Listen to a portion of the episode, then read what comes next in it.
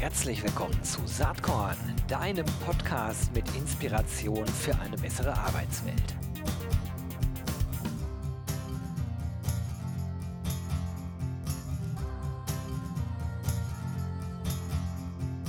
Hallo und herzlich willkommen zum Saatkorn Podcast. Heute mit äh, voller Frauenpower anlässlich der diesjährigen Brigitte-Studie Die besten Unternehmen für Frauen habe ich hier eine illustre äh, weibliche Runde versammelt, auf die ich mich schon sehr gefreut habe. Da ist zunächst mal Frau Professorin äh, Dr. Katharina Frohlich.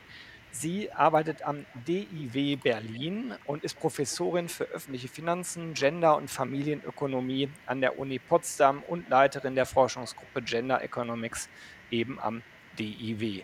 Äh, Katharina, herzlich willkommen. Hallo, ich freue mich, dass ich dabei bin. Ja, ich freue mich auch, dass du dabei bist. Dann haben wir als nächste im Bunde Christina Marold. Sie ist Redakteurin und Projektleiterin bei der Brigitte und auch bei der Brigitte Academy. Hi Christina, herzlich willkommen. Hallo Gero. Hallo Gero. Sehr cool. Und die letzte im Bunde ist meine Kollegin Anna Fernandez-Mühl. Sie ist Executive Director Business Development bei Territory Embrace. Hallo Anna. Hallo. So, Anna, mit dir machen wir auch den Start. Also, mhm. ähm, wir sind wieder unterwegs, wie jedes Jahr um diese Zeit, und schauen uns die besten Unternehmen für Frauen an. Ähm, jetzt mag es ja sein, dass die eine oder der andere die Studie noch gar nicht kennt. Vielleicht kannst du ein bisschen was zum Studiendesign sagen. Wer wurde denn eigentlich wann genau befragt äh, mhm. und wie läuft diese Studie eigentlich ab? Ja, gerne. Also die besten Unternehmen für Frauen suchen wir nicht zum ersten Mal, sondern in der Tat jetzt schon zum vierten Mal. 2018 haben wir damit ähm, nämlich angefangen und äh, beteiligen können sich da grundsätzlich alle Unternehmen, ähm, die äh, Frauen äh, anstellen. Ähm, das ist, glaube ich, so ziemlich jedes Unternehmen. Und ähm, wir, Befragungszeitraum ist in der Regel immer so März bis Mai, Juni, ähm, war auch so in diesem Jahr. Und ähm, wir fragen Unternehmen äh, nach ihren Strukturen, Prozessen, Quoten ähm, rund um das Thema ähm, ähm, Mitarbeiterinnen ähm, in den jeweiligen Unternehmen. Und ähm, so auch in diesem Jahr. Wie viele Unternehmen haben diesmal mitgemacht? Also in diesem Jahr hatten wir 292 Unternehmen, die sich beteiligt haben, was total super ist. 2018 waren das so ungefähr 160, die sich getraut haben, den Fragebogen auszufüllen. Und ähm, von den 292 konnten wir in diesem Jahr so knapp 180 auszeichnen. Und da sieht man auch schon, dass die Unternehmen, die bei uns mitmachen, äh, gar nicht so repräsentativ sind für den Bundesdurchschnitt, möchte ich mal sagen. Denn wer bei uns mitmacht, ähm, der hat sich in der Regel schon auf den Weg gemacht, ähm, Frauen zu fördern und dafür zu sorgen, dass sie da in den Unternehmen gut arbeiten können, aber womöglich auch äh, mitentscheiden können. Das ist äh, eine interessante äh, Geschichte, dass sich das so entwickelt, wenngleich man ja sagen muss, die Luft nach oben ist auch echt noch gigantisch äh, und man wundert sich ja manchmal, wie, äh, wie schnell oder eben eher wie langsam sich das Thema letzten Endes entwickelt. Was, glaube ich, besonders wichtig ist in der, in der ganzen Veröffentlichung der Studie, da geht ihr ja den Weg, die guten und sehr guten Unternehmen äh, nach vorne zu stellen. Und die anderen kriegen sozusagen äh, intern äh, ein Feedback, aber das wird in der ganzen PR-Arbeit und in den Rankings nicht so wiedergespielt. Ne? Habe ich da recht? Mhm. Ja, das ist genau richtig. Also uns geht es wirklich darum, die äh, zu belohnen äh, und Daumen hoch zu zeigen, die sich auf den Weg gemacht haben und die da viele Dinge schon richtig machen. Wir wollen niemanden bestrafen, aber durchaus Inspiration geben, was kann man denn besser machen. Ähm, und das sind oft Informationen, die kann man, wenn sie intern bleiben, auch besser verarbeiten. Und deswegen äh, stellen wir auch wirklich nur die vor, ähm, die da schon wirklich gut sind ähm, oder die sogar auch Beispiel sind äh, für andere, an denen man sich eben orientieren kann. Ja, diese ganze Role Model-Funktion ist total wichtig und jetzt kenne ich das aus anderen Kontexten, dass natürlich kleinere Unternehmen dann auch oft sagen, uns fehlen die finanziellen Mittel, wir können gar nicht so viel machen wie irgendwelche Großkonzerne. Das spiegelt die Studie ja auch wieder. Ne? Ihr habt das in bestimmte Größenklassen unterteilt. Genau, weil das auch wirklich wichtig ist. Aber was uns sehr freut, ist, dass wir eigentlich konstant über unsere Studienteilnehmer ähm, und die, die jetzt mitgemacht haben, immer so eine Drittelregelung haben. Also ein Drittel der Unternehmen hat bis zu 200 Mitarbeiterinnen und Mitarbeiter. Ein weiteres Drittel bewegt sich so zwischen 200 und 2000. Und das letzte Drittel, ähm, das sind Unternehmen, die deutlich größer sind, also mit über 2000 Mitarbeiterinnen und Mitarbeitern. Ähm, und der Fragebogen ist natürlich auch so konzipiert, ähm, dass so man sowohl bei Groß und Klein erkennen kann, ähm, sind die da gut unterwegs oder gibt es da noch Luft nach oben? Ja, super. Danke für die Einblicke. Ist natürlich klar, dass äh, Brigitte auf der Webseite äh, dann auch entsprechend darüber berichtet. Ich werde den Link in den Shownotes verlinken. Da kann man dann auch äh, äh sich orientieren und mal schauen, welche Unternehmen da ganz besonders gut unterwegs sind. Gibt es denn Ergebnisse, Anna, die dich besonders überrascht haben in der diesjährigen Studie? Also ähm, was interessant ist, ist, dass äh, Corona äh, wird ja immer beschrieben als ähm, Digitalisierungsbooster und somit auch Flexibilitätsbooster und das können wir durch die Studie auch bestätigen. Also unsere Unternehmen, ähm, die mitgemacht haben, waren in der Regel immer schon gut unterwegs. Also auch 2018 haben 86 Prozent schon Homeoffice angeboten, aber jetzt in der diesjährigen Studie sind es 94 Prozent. Das gleiche bei dem Thema flexible Arbeitszeiten. Da waren schon 60 Prozent auf dem richtigen Weg 2018 und äh, in diesem Jahr sind es 93 Prozent, die flexible Arbeitszeiten angeboten haben. Ähm, also das ähm, finde ich sind sehr, sehr gute und sehr tolle Ergebnisse und haben mich überrascht. Und auch, äh, dass zum Beispiel 20 Prozent der Unternehmen, also ein Fünftel, angegeben haben, dass eben ähm, Eltern die Möglichkeit hatten, ähm, ihre Stundenanzahl zu reduzieren bei vollem Gehalt, weil die Kinder, wenn sie denn dann zu Hause waren in der Pandemie, natürlich auch von irgendwem betreut werden mussten. Und dieses Entgegenkommen von ähm, Arbeitgebern, das ist wirklich schon wirklich ähm, bemerkenswert ähm, und toll. Und das waren nicht nur Einzelfälle, sondern wie gesagt ein Fünftel ähm, der Studienteilnehmer. Super, danke. Bevor wir nachher nochmal konkret auf ähm, einzelne Unternehmen schauen, ähm, liebe Katharina, mich interessiert natürlich auch, wie du als äh, ähm, Forscherin im Grunde genommen auf diese Themen äh, schaust. Ne? Du bist ja sowohl an, der- an der Universität in Potsdam unterwegs in diesen Fragestellungen als auch am DIW Berlin. Wie ist denn das aus deiner Sicht? Wie hat sich denn eigentlich die Rolle von Frauen im Arbeitsleben verändert? Also es ist ja eine ganze Menge passiert, gerade äh, auch in diesem Jahr. Ja, also ich würde sagen, es tut sich ein bisschen was. Also zum Beispiel beim Frauenanteil in Führungspositionen, ganz ein bisschen was auch bei der Lohnungleichheit. Aber es geht noch mit sehr kleinen Schritten voran. Also ne, es, ich forsche viel zu Gender Gaps am Arbeitsmarkt und bei Gender Gaps am Arbeitsmarkt denkt man erstmal immer an den Gender Pay Gap, also an den Unterschiede in den Löhnen, aber es gibt natürlich viel mehr noch Unterschiede oder Ungleichheiten eben gerade bei den Führungspositionen, ganz massiv auch bei der Arbeitszeit. Ne? Also Teilzeit ist unter Frauen sehr, sehr häufig verbreitet und unter Männern sehr selten. All das sind eben Ungleichheiten am Arbeitsmarkt und wir sehen, es tut sich ein bisschen was, aber sehr langsam. Also ja, es stimmt, in dem Jahr ist einiges passiert. Wir haben dieses FIPOC 2 bekommen, also dieses Gesetz, das unter anderem eine Mindestbeteiligung für Frauen in den Vorständen sehr großer börsennotierter Unternehmen vorsieht. Und äh, da sehen wir schon auch, dass das auch äh, Auswirkungen hat. Also gerade der Frauenanteil in den Vorständen der betroffenen Unternehmen ist schon deutlich stärker gestiegen als in den Jahren zuvor. Also da sieht man schon so gesetzliche Regelungen und auch die, die öffentliche Debatte, die sowas immer begleitet, die hat schon da eine Wirkung. Mhm. Jetzt ist das ja so, dass das äh, Themen sind, die über Jahrzehnte anders gehandhabt wurden und äh, bestimmte Strukturen, äh, aber auch, ähm, ich sag mal, sowohl organisatorischer als auch äh, personeller Art, äh, die ändern wann ja selten von heute auf morgen. Das, dafür ist, glaube ich, ein ganz anderes Mindset äh, vonnöten und sowas äh, entwickelt sich in der Regel nicht schnell. Du hast eben so ein bisschen indirekt angesprochen, es wird viel an den ähm, ähm, Zusammensetzungen geändert, gesetzliche Regelungen ja dann immer diese ganze Quotendiskussion. Ich habe den Eindruck, dass inzwischen die Mehrheit der Frauen, äh, deren Meinung finde ich da jetzt auch besonders relevant, inzwischen sagt, eine Quotierung auf Zeit ist äh, wahrscheinlich der einzige Weg, um das wirklich zu verändern. Auch wenn im Individualgespräch in der Regel die Frauen äh, dann auch sagen, es wäre schön, wenn es ohne Quote ginge. Aber äh, um das einmal zu brechen, äh, müssen wir wahrscheinlich mit Quotierung erstmal agieren. Wie ist denn deine Sicht da drauf?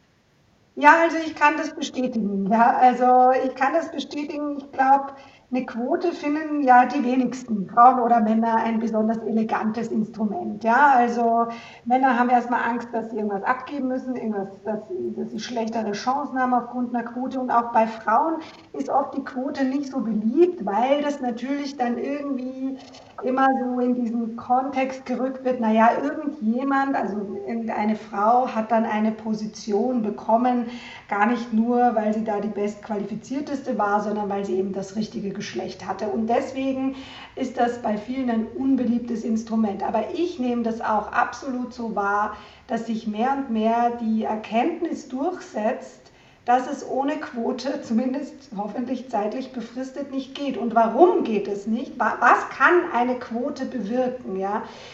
Die Quote kann halt bewirken, bestimmte Kreisläufe und bestimmte Mechanismen zu durchbrechen, auch in den Unternehmen. Ja? Weil wir wissen ja, also äh, das ist ja diesen, das ist ja unter dem Begriff Thomas-Kreislauf so bekannt geworden.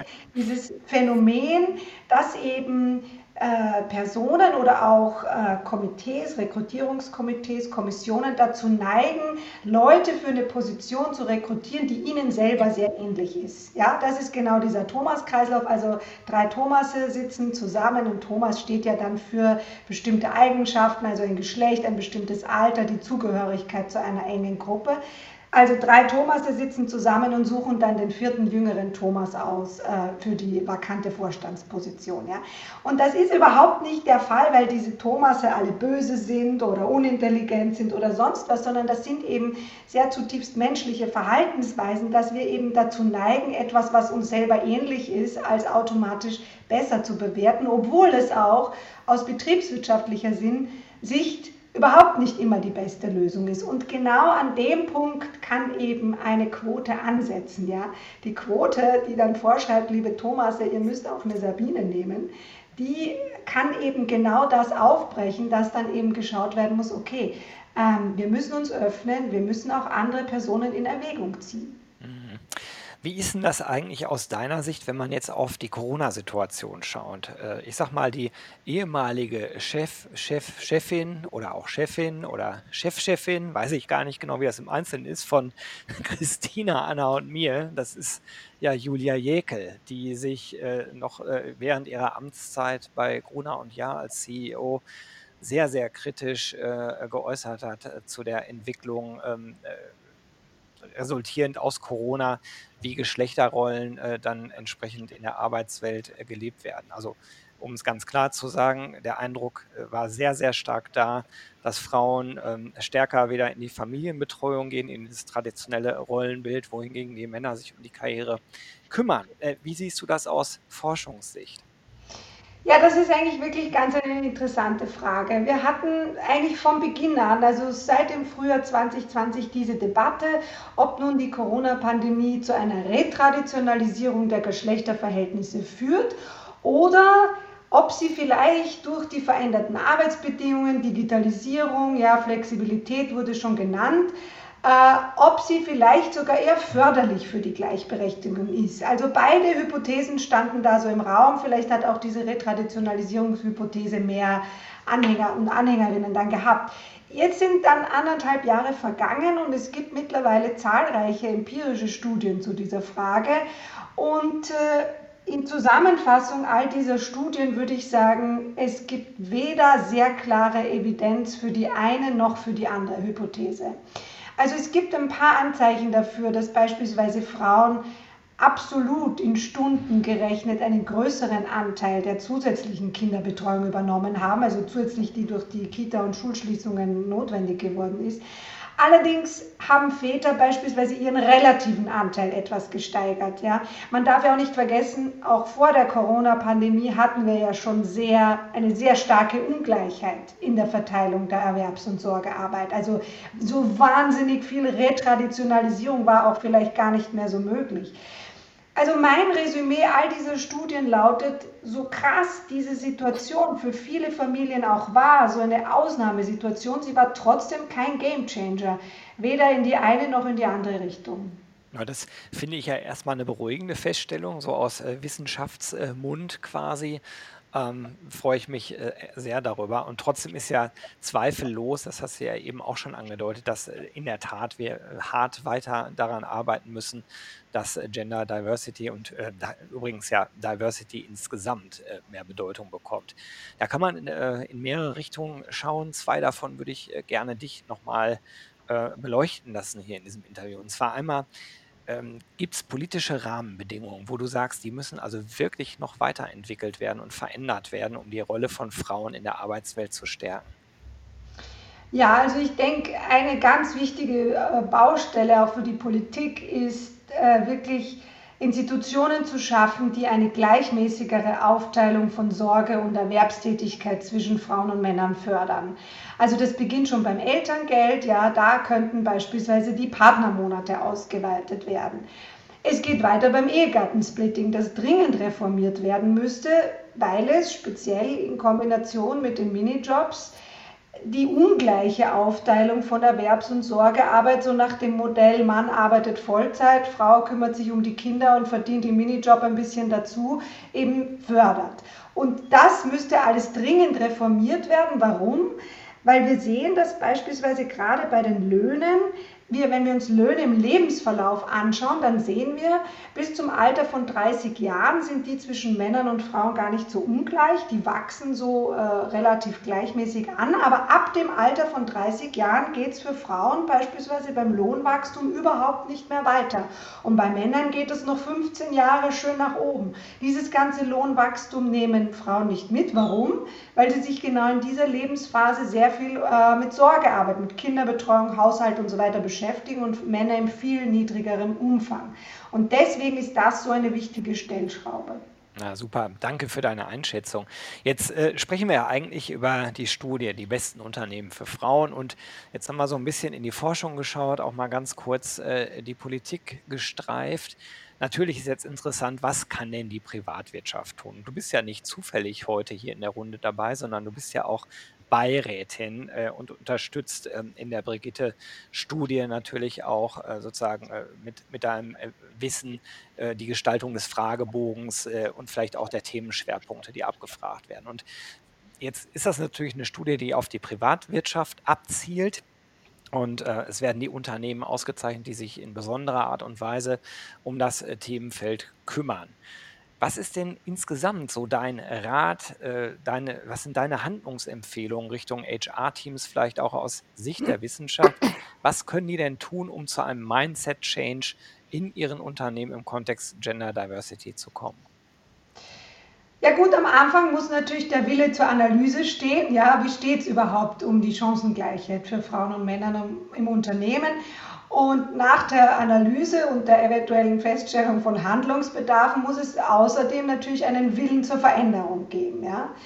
Und wenn beispielsweise festgestellt wird, dass es eine ungleiche Verteilung von Frauen und Männern auf Führungsebenen gibt oder dass es Ungleichheiten in der Bezahlung gibt, dann ist eigentlich schon aus der Forschung bekannt, dass standardisierte Verfahren, also auch für interne Stellenausschreibungen, Ausschreibungen und Beförderungen, genauso wie für Lohnverhandlungen, eher zu Ergebnissen führen, die dann eben äh, zu gleichen Ergebnissen für Frauen und Männer führen, als wenn das alles so informell abläuft. Ja, warum?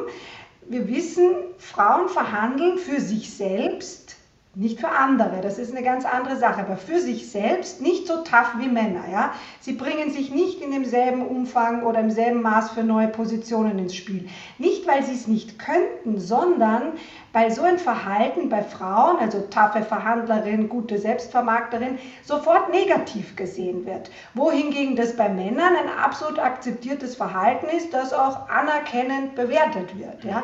Frauen spüren das und verhalten sich entsprechend zurückhaltend. Da gibt es sehr viel Forschung dazu, das ist bekannt und genau dieser Kreislauf muss durchbrochen werden in den Unternehmen und eine Möglichkeit, das zu durchbrechen, sind eben standardisierte Verfahren. Interessant, also Standardisierung äh, im Sinne eigentlich, so habe ich es verstanden, um vor allen Dingen Transparenz zu erzeugen. Es ist ein ganz klares genau. Verfahren, jeder kann da drauf gucken äh, und da äh, geschieht nichts im Good Old Boys Club im Hinterzimmer, äh, wie man sich das vielleicht äh, manchmal noch so vorstellt, sondern ähm, wir agieren halt möglichst transparent und offen. Genau. Da möchte ich aus äh, Studiensicht auch noch mal eine Empfehlung einwerfen, ähm, denn ähm, das eine ist und äh, Katharina hat das so schön gesagt: Der Wille zur Analyse steht am ersten äh, Punkt, aber am Ende steht auch genau zu gucken, was hatten denn meine Maßnahmen, die ich aus der Analyse sozusagen abgeleitet habe, was bringen die denn? Und äh, da ist es auch so, dass wir im Gegensatz zum ersten Jahr, wo wir die Studie gemacht haben, jetzt 2021 deutlich strenger mit den Unternehmen sind, weil wir nämlich ähm, wirklich sehr hart äh, nochmal die Kriterien nachgezogen haben und einen sehr großen Fokus darauf haben, was bringen denn diese ganzen Maßnahmen wie Flexibilität von Arbeit und Homeoffice und so weiter und so fort.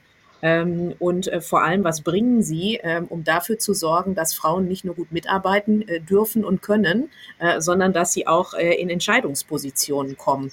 Und äh, das finde ich ist ein ganz, äh, ist ein ganz zentraler Punkt, sich wirklich mit KPIs und mit messbaren Größen auseinanderzusetzen und sich auch wirklich Ziele zu setzen und nicht zu sagen, na ja, jetzt haben wir schon 15 Prozent Frauen, wunderbar, das soll bis in St. Nimmerleinstag so bleiben. Ja, danke Anna für diese Ergänzung und äh, auch das zielt ja ab auf das ganze Transparenzthema. Ähm, Christina, ich finde es ja ganz spannend. Äh, du bist diejenige, die auf Basis äh, der Studienergebnisse dann äh, rausgegangen ist in deiner Redakteursprofession und mit Unternehmen gesprochen hast, ganz konkret. Ähm, welche Unternehmen sind dir besonders im Kopf geblieben, wo, wo du sagst, Donnerwetter, ich bin echt beeindruckt? Ja, also es ist ja tatsächlich so, wie Anna eben sagt, ich fand das gerade ganz spannend, Ihren Einwurf, dass wir dieses Jahr die Kriterien wirklich auch verschärft haben. Ne? Also dass wir zum Beispiel in die Fünf-Sterne-Gruppe nur noch Unternehmen gelassen haben, die auf den ersten beiden Führungsebenen mindestens 20 Prozent Frauen haben. Und das hat diese Gruppe auch ziemlich reduziert. Wir haben jetzt nur noch 23 Unternehmen äh, in dieser Gruppe. Und eigentlich könnte ich die jetzt alle nennen, weil die wirklich, also bei denen sieht man eben, da bringen die Maßnahmen was. Die sind so klug angesetzt, die Maßnahmen, dass auch tatsächlich Frauen nach oben kommen, dass das Unternehmen durchlässig wird. Aber wenn ich jetzt so ein paar rausgreifen soll, also das ist so eine ganz bunte Mischung aus einerseits ähm, Firmen, die wir schon länger kennen als Studienteilnehmende und die auch schon länger auffallen durch gute Ideen, also beispielsweise SAP. Die haben sich auch jetzt wieder in der Studie als totale Vorreiter gezeigt, auch gerade was Flexibilität angeht. Das haben sie nach Corona nochmal verbessert. Also man kann da jetzt wirklich in Abstimmung mit dem Team selbst entscheiden, wann man arbeitet und ob man das zu Hause macht oder in der Firma. Ähm, spannend fand ich auch ähm, die Allianz. Äh, die haben sich äh, 2020 äh, tatsächlich den Fokus gesetzt, nochmal auf Equal Pay genau zu schauen. Und das ist ja schon auch ein Thema, das immer wichtiger wird und das uns auch in der Studie total wichtig wird wird, weil das auch gerade jungen ArbeitnehmerInnen total wichtig ist, dass da Gleichberechtigung herrscht. Und die haben sich ihre, ihre Gehaltsstrukturen einfach ganz kritisch angeschaut und haben dann da auch tatsächlich nachjustiert. Ähm, ähm, das fanden wir alle ganz großartig. Mein ganz persönlicher Favorit war aber eine ganz kleine Firma. Und zwar war das ähm, Wildling Shoes. Das ist eine Firma, die gibt es so seit sechs Jahren. Die stellen so Barfußschuhe her, haben so ungefähr 200 Mitarbeitende. Und das Besondere bei denen ist, äh, bei denen ist seit Beginn ist einfach so, dass die Menschen, die dort arbeiten, dies tun können, wo und wann sie wollen. Das hat ein bisschen mit der Geschichte des Gründerpaars zu tun. Die haben drei Kinder, die fanden das selbst schwierig, sich da irgendwie in so ein Korsett von Zeit und Ort zu pressen. Und seitdem kann man dort also von Anfang an Homeoffice machen. Die gehen unglaublich auf die, auf ihre Mitarbeitenden ein, also gerade auch auf die Eltern. Und ähm, ich glaube, halt, so, ein, so, eine, so eine Freiheit und so eine Selbstbestimmtheit ist ein super wichtiger Hebel, damit Frauen gut vorankommen im Job, weil eben Care-Arbeit und Erwerbsarbeit noch so ungleich verteilt sind. Und bei Wildling sieht man das zum Beispiel so, dass im Dreiviertel der Führungskräfte dort auch Frauen sind. Das ist, damit stechen die total heraus, selbst bei unseren Studienteilnehmenden und auch selbst in dieser ähm, Spitzengruppe. Und ähm, das fand ich total spannend. Hm. Hört sich wirklich interessant an. Muss ich mir auch mal genauer anschauen. Mhm. Kristallisiert sich da irgendwie äh, was raus, wo du sagst, also ganz grundsätzlich machen diese Unternehmen, die da gut oder vor allen Dingen vielleicht auch sehr gut abgeschnitten haben, die machen offensichtlich Dinge anders. Gibt es da irgendwie so Mhm. ein Muster, auch wieder da so im Hinblick äh, auf Empfehlungen für jetzt HR-Teams gef gefragt? Ne? Ja, Katharina hat eben gesagt, Transparenz ist total wichtig. Wird das ja, auch bei denen total. deutlich? Äh, genau, ne, ich meine, äh, Katharina und auch Anna haben ja eben schon gerade wichtige Punkte genannt. Ähm, also ich, mir fiel vor allen Dingen auf, bei allen, die bei uns gut abgeschnitten haben, ist Flexibilität ein ganz wichtiges Thema. Ähm, also wirklich den Leuten viel Freiheit zu lassen. Äh, das ist gerade eben für Eltern wichtig. Ne? Und das fiel schon sehr, sehr auf. Wir haben da in der Spitzengruppe eigentlich keins, das auf ganz starre Arbeitszeiten besteht.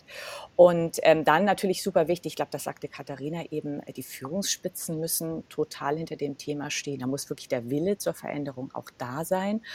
Und ähm, was ich auch noch spannend fand, was man wirklich auch an den konkreten Maßnahmen dann beobachten konnte, ist, ähm, dass die Unternehmen, die auch dann erfolgreich sind mit ihren Maßnahmen, sich vorher genau angeschaut haben, was eigentlich ihre Mitarbeitenden wirklich brauchen. Ähm, also nicht so nach dem Gießkannenprinzip davor gehen, sondern zum Beispiel wie ähm, der, der, die Pharmafirma Roche, die ähm, haben schon, schon seit Jahren immer genau beobachtet, wie äh, ja ihre Mitarbeiterdaten haben sie sich angeschaut. Also wo verlieren die eigentlich die Frauen? Ist es ganz am Anfang? Ist es in der Mitte des, äh, der, der Karriere? Ist es am Ende? Wo, wo ziehen die sich aus dem Job zurück? Und dann haben sie festgestellt, ähm, was ja auch eben Katharina schon erzählte, ähm, dass natürlich viele Frauen, wenn sie Kinder bekommen, dann in Teilzeit gehen und dann einfach so ein bisschen ne, nicht mehr so richtig auf dem Bildschirm sind, auch in der Firma. Und ähm, da haben wir überlegt, was können wir denn da tun, um das zu ändern? Und wir haben die Frauen, die das äh, machen, gefragt, warum tun die das eigentlich? Und dann haben viele gesagt, ja, ich fände das ja schon spannend, auch in großer Teilzeit weiterzuarbeiten oder in so einer kleinen Vollzeit. Aber ähm, es kann, wir können uns das nicht so richtig leisten. Ähm, mein Mann muss eigentlich noch Vollzeit arbeiten. Und ähm, also es ist so eine Geldgeschichte. Und ähm, dann haben die einfach gesagt, okay, wir äh, bieten euch jetzt was an, wir geben euch eine Prämie, wenn ihr beide in so eine große Teilzeit geht, also sagen wir mal 80 Prozent. Das ist auch dann finanziell relativ gut stemmbar und ihr kriegt von uns noch ein bisschen Geld dazu, um das einfach, äh, ja, zu, zu, um sie zu inspirieren, sie zu ermutigen, das auch auszuprobieren. Selbst wenn ein, ein Elternteil nicht bei Roche arbeitet, kann man das machen und das fand ich eine ganz tolle, innovative Art, mit dem Thema umzugehen. Ich bin sehr gespannt, was das für, was das für ähm, Auswirkungen hat. Also ich glaube, das waren, sind die drei Punkte, die, die ich da total wichtig finde. Spannend. Speziell am letzten Punkt sieht man ja nun eindeutig, sowas geht wirklich nur, wenn die, wenn das Top-Management das wirklich will. Das macht ja keiner einfach so. Also wirklich, äh, wirklich ein gutes Beispiel. Ähm, du bist ja nun schon die ganze Zeit dabei mit der, mit den Brigitte-Studien. Siehst du denn eine Entwicklung? Du hast ja eben schon ein paar Dinge angedeutet. Äh, stimmt dich die Entwicklung positiv in Summe, wenn man jetzt so die Ergebnisse äh, der vier Jahre miteinander vergleicht? Mhm. Also grundsätzlich ja. Also ich, ich sehe auch riesengroße Fortschritte, die wir bei Flexibilität gemacht haben. Und da hat, glaube ich, tatsächlich Corona echt was bewirkt. Vielleicht war es das einzig Positive, was Corona bewirkt hat, dass da ganz viele Unternehmen jetzt Homeoffice viel entspannter sehen und auch ähm, wegkommen von so Kernarbeitszeiten und, und Präsenzkultur und so weiter. Ähm, was ich auch sehr schön finde, ist, dass sich wirklich über die Jahre zeigt, dass sich bei Equal Pay was bewegt, dass die Leute da wirklich aufgewacht sind. Unglaublich viele Unternehmen, also sind, glaube ich, zwei Drittel, mehr als zwei Drittel, machen jetzt regelmäßig Gehaltsanalysen. Das ist auch im Vergleich zu unserem Jahr, wo wir gestartet haben, ein Riesensprung nach vorne. Ähm, ich trotzdem, also ich habe so einen gedämpften Optimismus, was ich, weil ich schon gesehen habe, dass wir bei dem Thema Frauen in Führungspositionen, ähm, das ja auch Katharina vorhin ansprach, dass wir da noch nicht so richtig vorankommen. Also klar, bei den großen Firmen, da tut sich jetzt was, vielleicht auch wegen dem FIPOC 2, das kann ja durchaus sein. Möglich ist Ähm, es. möglich ist es, genau. Ähm, aber bei den kleinen und mittleren Firmen haben wir zum Beispiel im Vergleich zum Vorjahr bei unseren Studienteilnehmenden einen ziemlichen Abfall erlebt. Also irgendwie von, äh, ich glaube, so 42 Prozent im Vorjahr auf 31 Prozent, wo, die, wo es in der, in der ersten äh, Führungsposition, äh, Frauen in der, in, in der ersten ähm, Führungsebene, das ähm, fanden wir ziemlich erschreckend. Das kann manchmal natürlich damit zu tun haben, welche Firmen jetzt gerade bei uns teilnehmen, aber es, ist, spiegelt natürlich auch so eine Tendenz. Und wir haben auch gemerkt, dass ähm, etwas weniger Firmen als im Vorjahr angeben, dass sie Diversität als ihr großes Unternehmensziel ausschreiben. Und äh, wir haben auch gesehen, dass es weniger Firmen gibt, die tatsächlich ihre Mitarbeiter, Mitarbeiterdaten ähm, konsequent immer auswerten und daraus auch Maßnahmen ableiten. Und das sind natürlich so zwei Themen, die schon wichtig sind, wenn man das auch wirklich beherzt verfolgen möchte. Und ich bin sehr, sehr gespannt, was da im nächsten Jahr rauskommt, weil das kann auch alles natürlich jetzt mit Corona zu tun haben, damit zu tun haben, dass man in so Krisensituationen in alte Muster zurückfällt, ein bisschen ängstlicher wird. Ähm, also ich würde mich sehr freuen, wenn es im nächsten Jahr wieder da mehr vorangeht in der Hinsicht. Damit hast du auch sozusagen schon eine Frage von mir beantwortet. Ich wollte natürlich wissen, ob es die Studie im nächsten Jahr wieder äh, gibt, denn ich halte das für wichtig. Wir machen ja hier Marathon und keinen Sprint. Das äh, ist, glaube ich, allen Beteiligten klar und auch allen ZuhörerInnen klar, dass äh, Mindset Change, äh, sowas gibt es nicht von heute auf morgen und man muss am Ball bleiben. Also ich interpretiere jetzt mal in deine Aussagen rein. Ja, auch im nächsten Jahr gibt es äh, wieder die besten Unternehmen für Frauen. Ist das so? Ja, also wir haben das schon auf jeden Fall vor, wie du das richtig sagst. Das ist ja vor allen Dingen spannend, wenn man sich die gesamte Zeitstrecke anschaut nicht? und über die Jahre schaut, was tut sich. Und wir haben auch wirklich das Gefühl, dass die Studie jetzt bei ganz vielen äh, Firmen auch auf dem, ja, auf dem Fokus ist, auf dem Radar ist und dass die auch das immer wieder sehr spannend finden, mitzumachen, weil das ja auch für die Abteilung, die HR-Abteilung selber total interessant ist zu sehen, wo stehen wir eigentlich, wo sind wir. Super. Ganz, ganz herzlichen Dank, dass ihr drei euch Zeit genommen habt. Äh, liebe Anna, liebe Katharina, liebe Christina, ich werde das gerne weiterverfolgen. Bedanke mich ganz, ganz herzlich für eure Zeit. Ich fand es sehr spannend und interessant und wünsche euch noch einen schönen Tag. Danke. Danke, tschüss. Danke. Tschüss. tschüss.